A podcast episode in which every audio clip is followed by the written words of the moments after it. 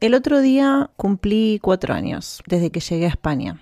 Y mm, es como que estuve un tiempo ese mes, como que me aparecían los números ahí siempre repetidos y que 1, 3, 1, 3, que la suma es 4.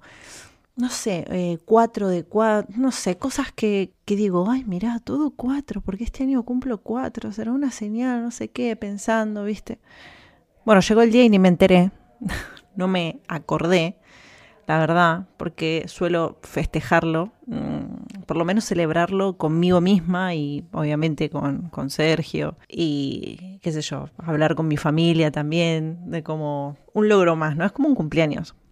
Pero es un cumpleaños medio triste, pero también contenta porque, obviamente triste desde que dejé todo atrás, pero también contenta porque pude lograrlo y hace cuatro años que, que pude quedarme acá, porque yo no sabía en realidad si me iba a quedar, cuánto tiempo iba a estar, si me iba a volver. Entonces dije que iba a hacer un podcast porque me enteré una semana después, lo comenté en las historias y, dije, hoy tengo que hablar de esto, ¿le gustaría? Hice una encuesta y todos dijeron que sí. Así que bueno, voy a hablar de cómo me sentí estos cuatro años y para mí cómo fueron estos cuatro años estando en España. Bueno, como saben fue difícil. Yo creo que no hay mucho más para decir, así que bueno, nos vemos el próximo episodio. Ah, ¿te asustaste? ¿Qué pasó? No, mentira. Bueno, escúchame. Antes que nada, antes de empezar, antes de ir al lío, quiero que pongas pausa a este episodio, te vayas arriba del todo y donde dice sin puntuar, pongas cinco estrellitas. Si obviamente te gusta el podcast y te parece bonito lo que hago, me ayudas un montón a que sea más visible y a que el más gente lo escuche. Obviamente que si lo compartís en historias y me etiquetás como arquetipa en Instagram o donde sea, te juro que te abrazo y te mando mucha, mucha buena energía. Y mm, ya que estás, si no activaste la campanita también, actívala, porque eso te, solamente te aparece una notificación súper simple que te dice, oye, subió un nuevo episodio fin, y ya sabes que te puedes organizar esa semana para escucharlo. Así que nada, dicho esto, fin del espacio publicitario, vamos a entrar en el podcast. Como todos sabemos, es un desarraigo que hacemos, o si me estás escuchando y vos también emigraste, o si lo tenés pensado hacer, es un desarraigo, es decir, es desarraigarte de todo, de tus raíces, de tu tierra, de tu cultura y obviamente dejar tu familia, tus seres queridos, hasta las costumbres, todo, todo, todo, como saben, todo se deja atrás y mm, automáticamente cuando decís hola, ya saben que vos sos extranjero por la forma, por la tonada, por todo lo que lo decís, ¿no? Y obviamente cuando te pones a hablar, ni hablar. Entonces, yo esto lo comenté en otros episodios, sobre todo el de las diferentes culturas de Argentina a España, y eso obviamente, como lo sabemos todos, ese desarraigo cuesta, porque cuesta dejar atrás todo eso. Y uno cuando se va, cuando decide irse, sabe que esas cosas van a estar, pero una cosa es saberlas y otra cosa es experimentarlas.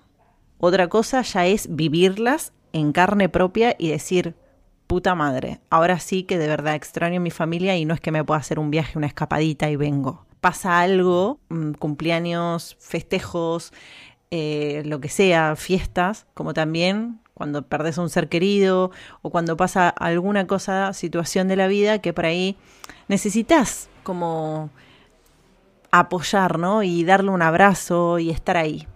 Y ahí es cuando cuesta un poco. Y yo aunque sabía todas estas cosas, obviamente vivirlas me pegó bastante. Y además de que yo siempre fui bastante fuerte, me considero una persona muy fuerte en el sentido que si tengo que aguantar palos y piedras, las aguanto. Es decir, me han pasado cosas en la vida que, que fueron también muy heavies estando allá, sobre todo en Mar del Plata, y lo he superado. Entonces digo, bueno, esto es algo distinto, pero es. Mm, van a haber situaciones que no van a estar buenas. Pero la cuestión pasa cuando recibís muchos palazos, cuando recibís muchas cosas y perdés el foco. Yo creo que acá lo importante de esto, y para mí mm, hacer como un puntapié de decir, tenés que tener muy claro el objetivo. Y cuando obviamente van a pasar cosas negativas. Cuando te pasen esas cosas, pensar en por qué me vine. Porque muchas veces, y lo, lo digo, o sea, desde sobre todo el primer año, me replanteé muchísimo volverme. Y la última replanteada fue cuando fui a Argentina, que fue, no me acuerdo cuándo, el año pasado. Hace un año y pico.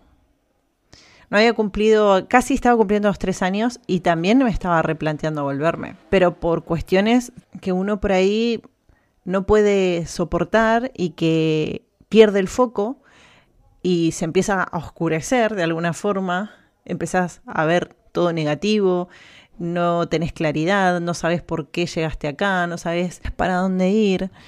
Y bueno, eso hace que lo, lo que pienses es, bueno, me voy a mi refugio, me voy a donde realmente, entre comillas, es mi hogar, ¿no? Lo conocido, mi familia que me protege, mis padres, que así todo, por más que tenga 30 años, bueno, en realidad tengo 31, pero como que no, no acepto como que tenga 31. Yo para mí tengo 30 y me quedo ahí. Y, e igualmente todos somos niños de alguna forma, todos tenemos nuestro niño interior y necesitamos muchas veces protegernos de ese mundo hostil que por ahí hay veces que que no soportás y que bueno, querés ese abrazo de mamá o de papá y de sentirte protegido justamente. Entonces, te digo, tuve muchísimas crisis. En estos cuatro años puedo decir que tuve muchísimas crisis. Y el primero y segundo año, yo cuando desaparecía, desaparecía, digo, de las redes sociales o que no contestaba o eso, no es que me haya pasado algo, sino que necesitaba estar tranquila conmigo misma porque necesitaba aclararme. O sea, no, no me gusta, yo soy una persona en la que no me gusta contar toda la mierda porque me siento muy negativa, ¿no? Yo sé que igual la, gente o los amigos están para eso y para apoyarte, pero uno cuando ya empieza en esa... Eh, rutina, ¿no? De contar que siempre por ahí cuesta y que esto va mal y que no sé qué y que todo negativo, a veces como digo en el último post que hice en, Instagram, de la energía y de todo, la demás gente lo siente, entonces tampoco quería ser una persona negativa. Al punto que me cerré bastante y por no molestar, por no tirar, digamos, no contar la mierda o no contar que por ahí no estaba bien, me cerraba y me cerraba y me cerraba muchísimo. Y eso tampoco está bueno, o sea, es algo que yo miro atrás y digo, bueno, ahora que eso lo cambié y yo mi familia ya hace dos años que me, senté de alguna forma con ellos y le dije, me está pasando esto, esto y esto. Basta de hacerme la fuerte, basta de hacerme la que yo puedo con todo, que yo puedo sola, porque muchas veces está bueno tener un apoyo y rodearte de gente.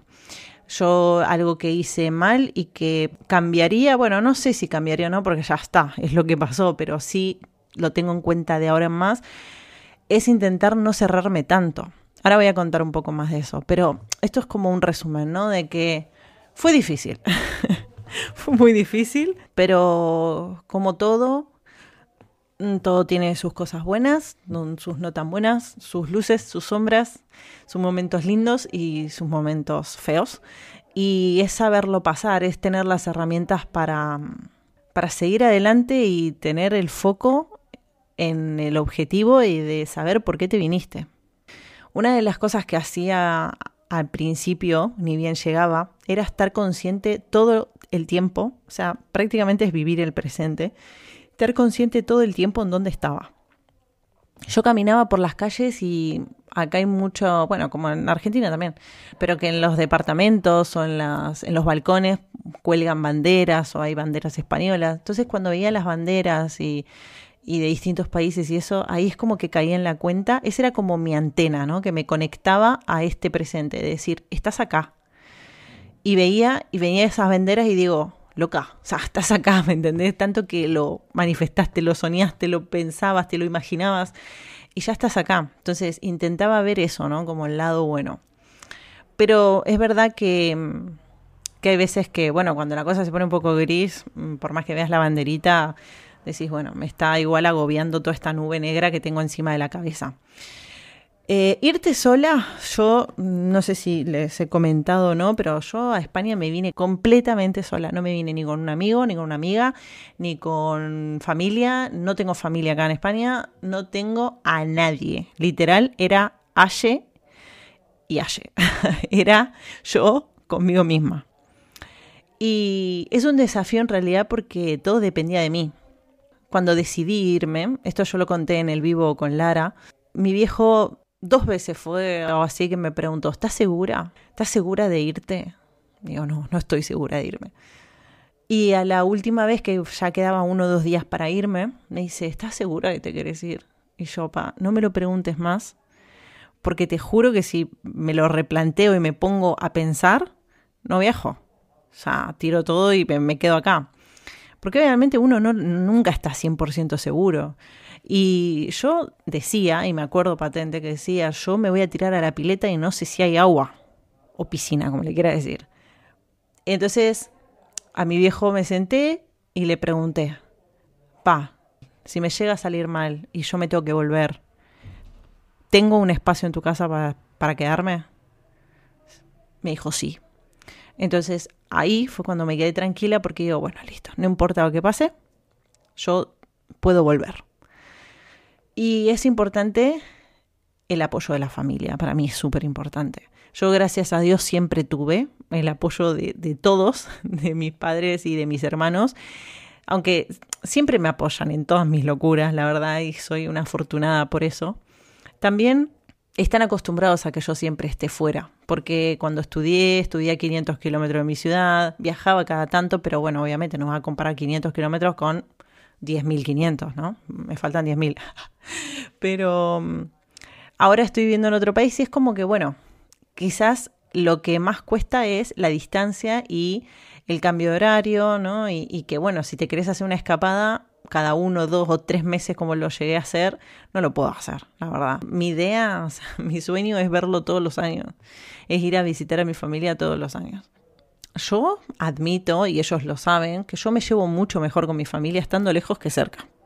Yo cuando estoy cerca, nosotros somos una familia numerosa, entonces, viste que siempre está el que hablas con uno y que el otro se predice se ofende, o que, no sé, pasas tiempo mucho con otra, o te quedas a dormir en este y que no estás con el otro, y que por ahí hablas y que el otro tiene un poco de pica, que están ofendidos, entonces si vos te hablas con uno, digamos, es como, yo aprendí a mm, a callarme, a escuchar nomás, pero a no opinar y que, bueno, cada uno es uno. Yo estoy feliz de verlos y sé que cuando estoy mucho tiempo con ellos ya me empiezo a pelear porque obviamente yo tengo un carácter que cuesta convivir conmigo y bueno, y soy bastante especialita, entonces a diferencia de mis hermanos que somos muy distintos. Viste que es mejor, cada uno en su, en su casita y en su hogar, bien. Y bueno, yo la verdad que la distancia puedo ver algo positivo que me une mucho más con mi familia, porque cuando te ven o cuando haces una llamada, valoran un montón ese tiempito que, que, nos dedicamos para escucharnos, para contarnos, para ponernos al día, para lo que sea.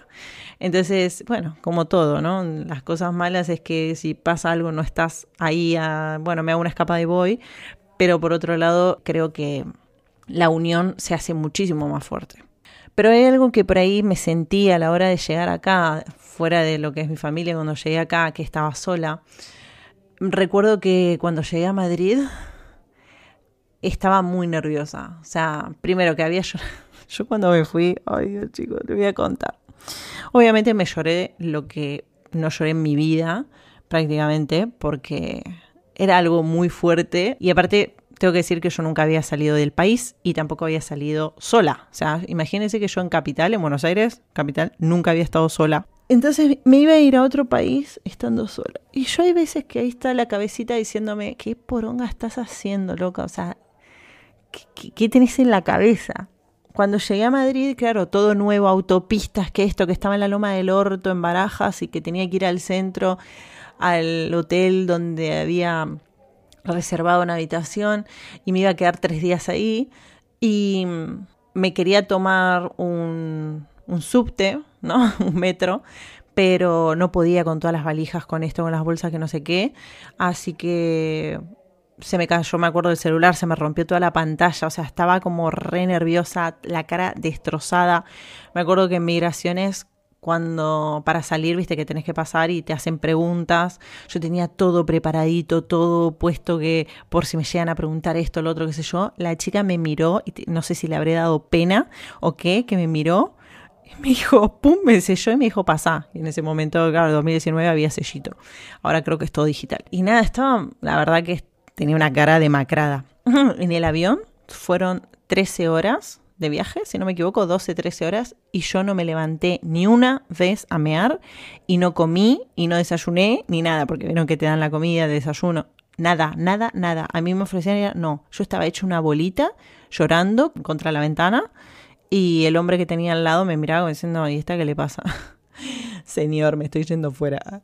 Ay, bueno, cuando aterrizó el avión, imagínate, me pegué una vomitada que contaba eso.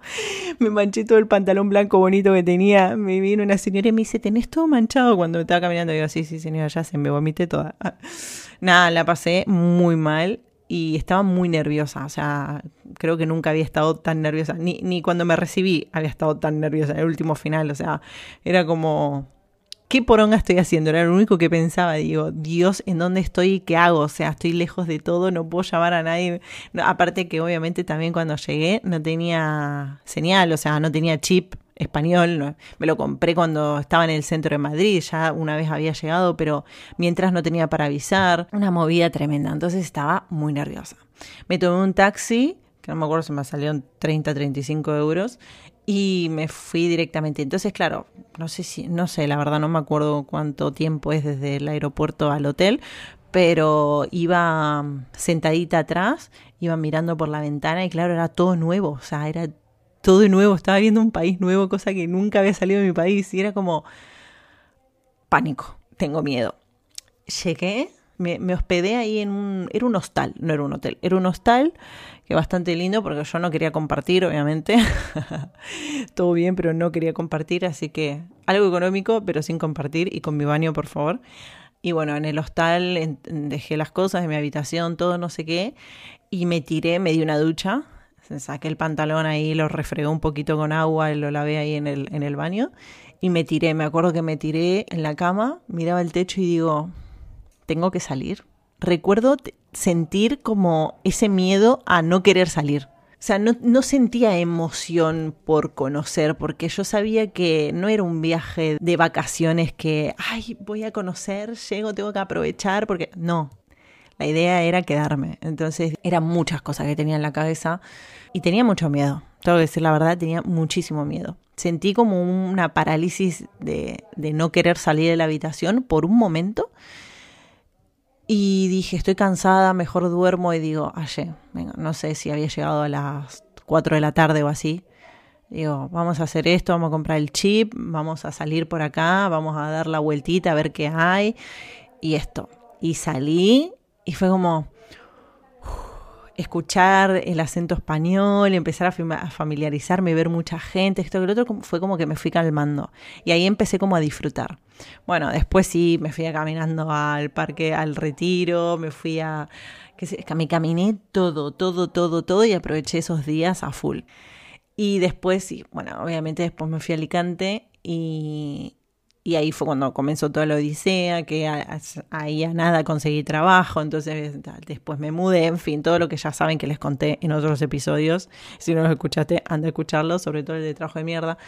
Pero mm, básicamente fue eso, como que fui de a poquito viendo, o sea, teniendo en mente de, te fuiste porque querías mejorar tu calidad de vida, porque sabías que tu país, aunque lo ames un montón, no te puede dar lo que vos querés las cosas buenas es que empecé a notar al, a nada de llegar, noté un montón de esa calidad que se habla, ¿no? De la calidad de vida, una tranquilidad, un, una bajada de, de cambios tremenda, porque es todo mucho más tranquilo, la conducción son mucho más tranquilos, te deja, yo flipaba, me quedaba como wow cuando pisaba una senda peatonal para cruzar y frenaban los autos, no tocan bocina, em, los cajeros automáticos están en la calle, o sea, están del lado afuera, vos estás en la vereda y pasa alguien está retirando guita y vos estás pasando por al lado, no pasa nada. He caminado de noche, 10 de la noche en Mallorca, eh, en Madrid también y acá, obviamente en Alicante, paseando a la perra.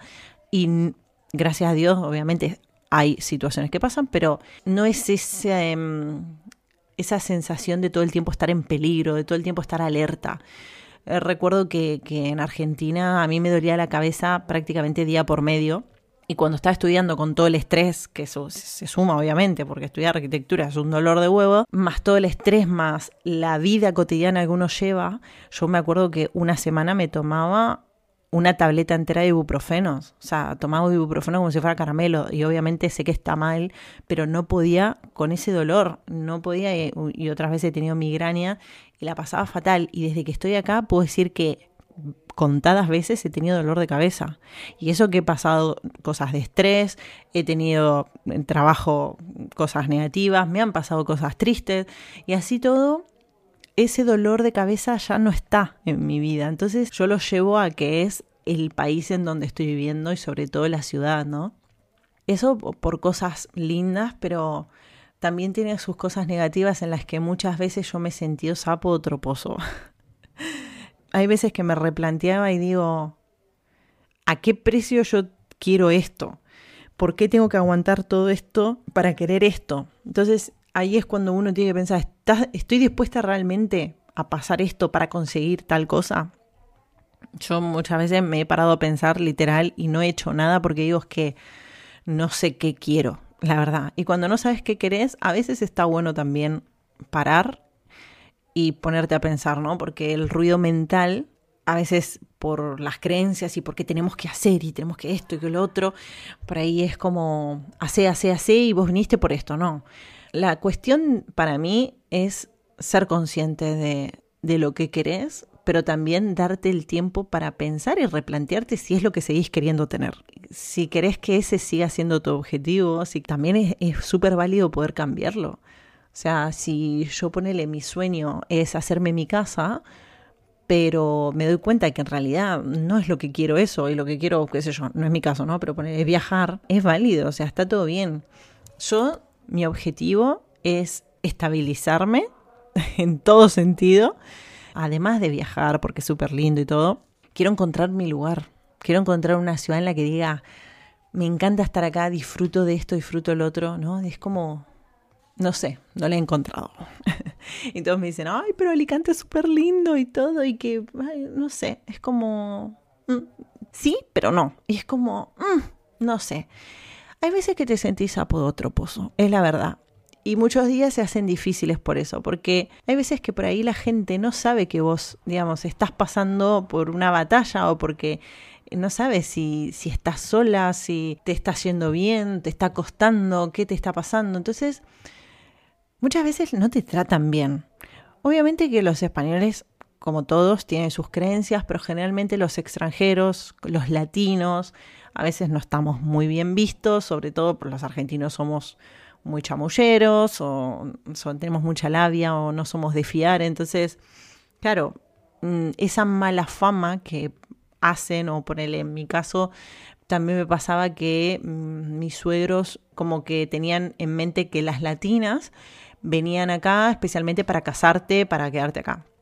Y justo pasó que Sergio conoció a un amigo que, era, que se casó con una colombiana y después la, mina se puso un prostíbulo y no sé qué. me explico, es como, digamos, pasa esa situación. Entonces, claro, uno que viene de buenas es como, eh, escúchame, no quiero nada de vos, o sea, me chupo un huevo, mm, no sé tus creencias, pero a veces con pequeñas cosas es como que te hacen sentir mal. Ay, no, que no sé, que no sé hablar o que, qué sé yo, eso no se dice así, que tenés que aprender porque estás acá.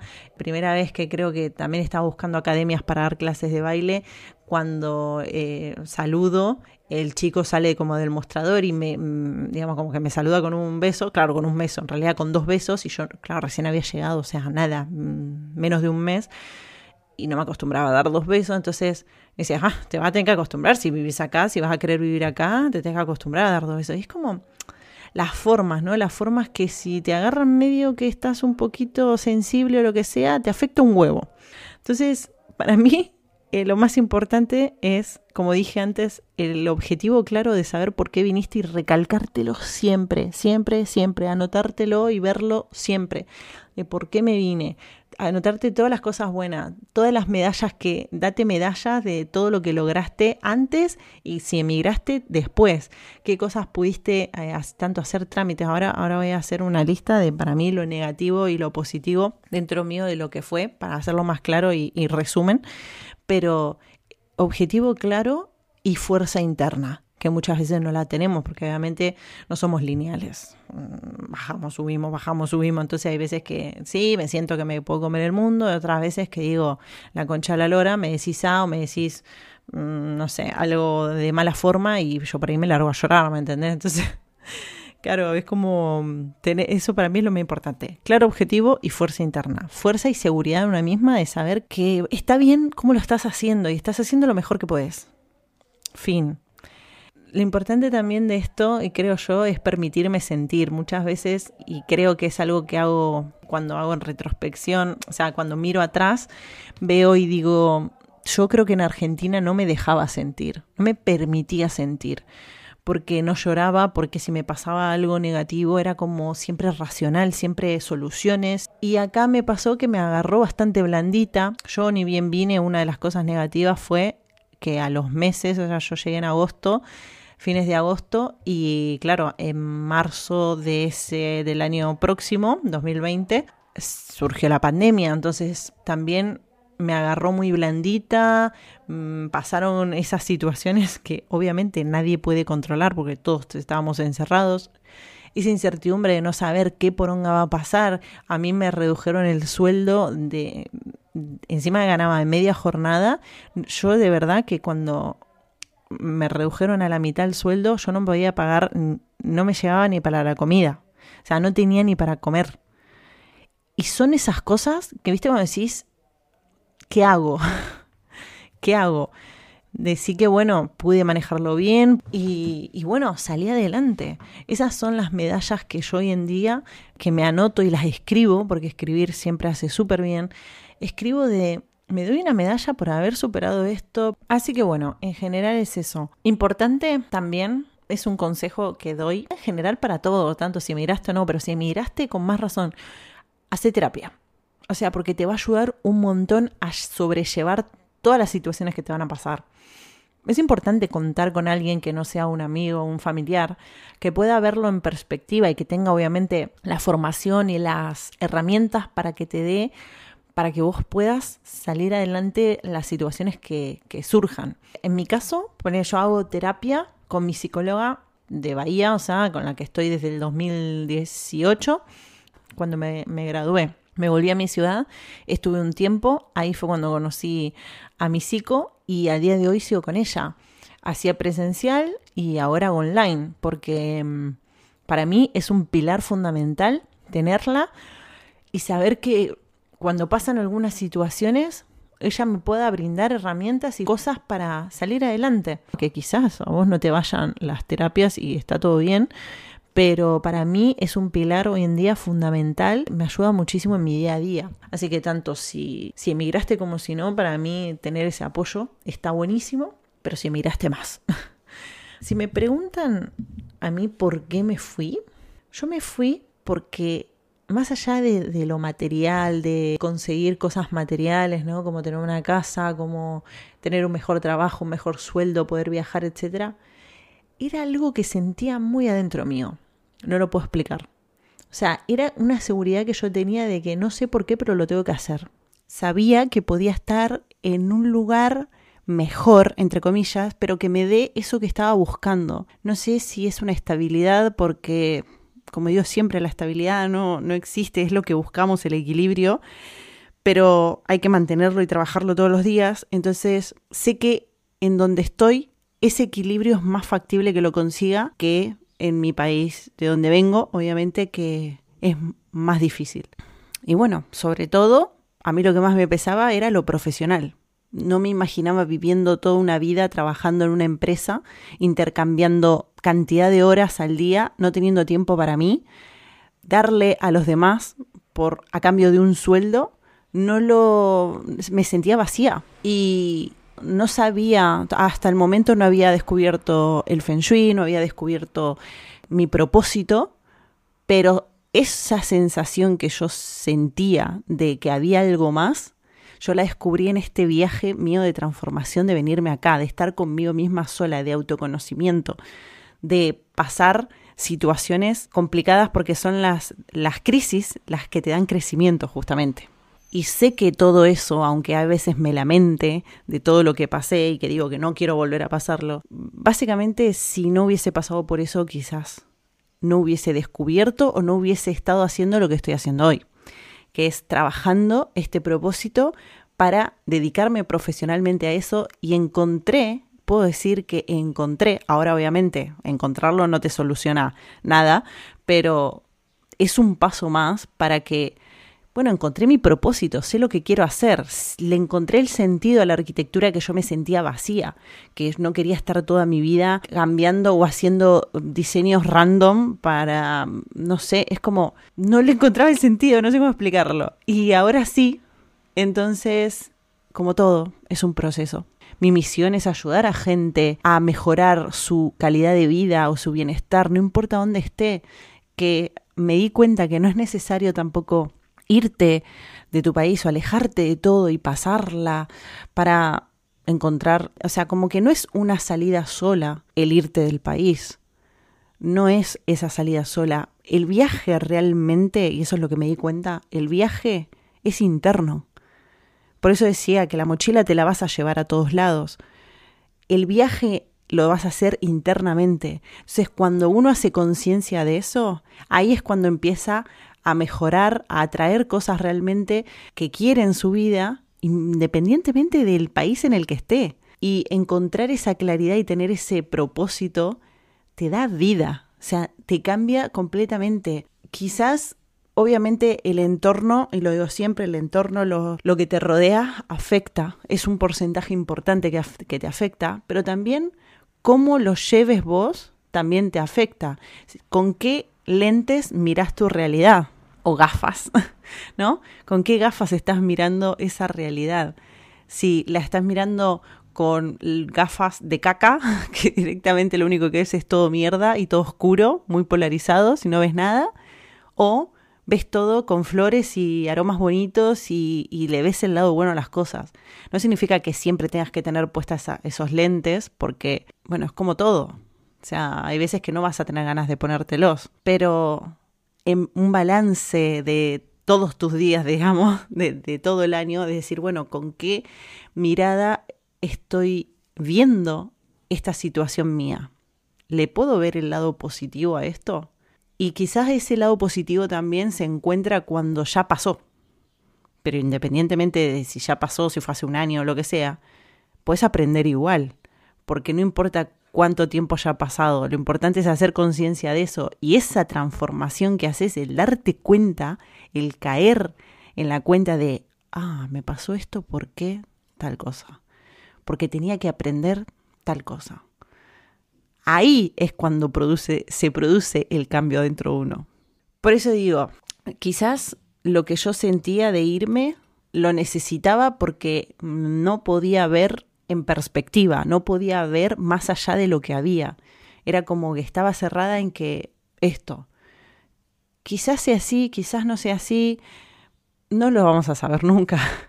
Y vos si te vas o no te vas, no lo vas a saber nunca si era lo que tenías que hacer, al final no, tenés que probar y tenés que experimentar. Si no experimentás no sabés si eso te va a favorecer, no te va a favorecer.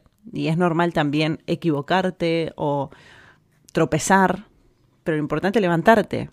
Bueno, y ahora sí, te voy a contar las cosas que para mí, a mi punto de vista, fueron negativas a la hora de emigrar y las que fueron positivas.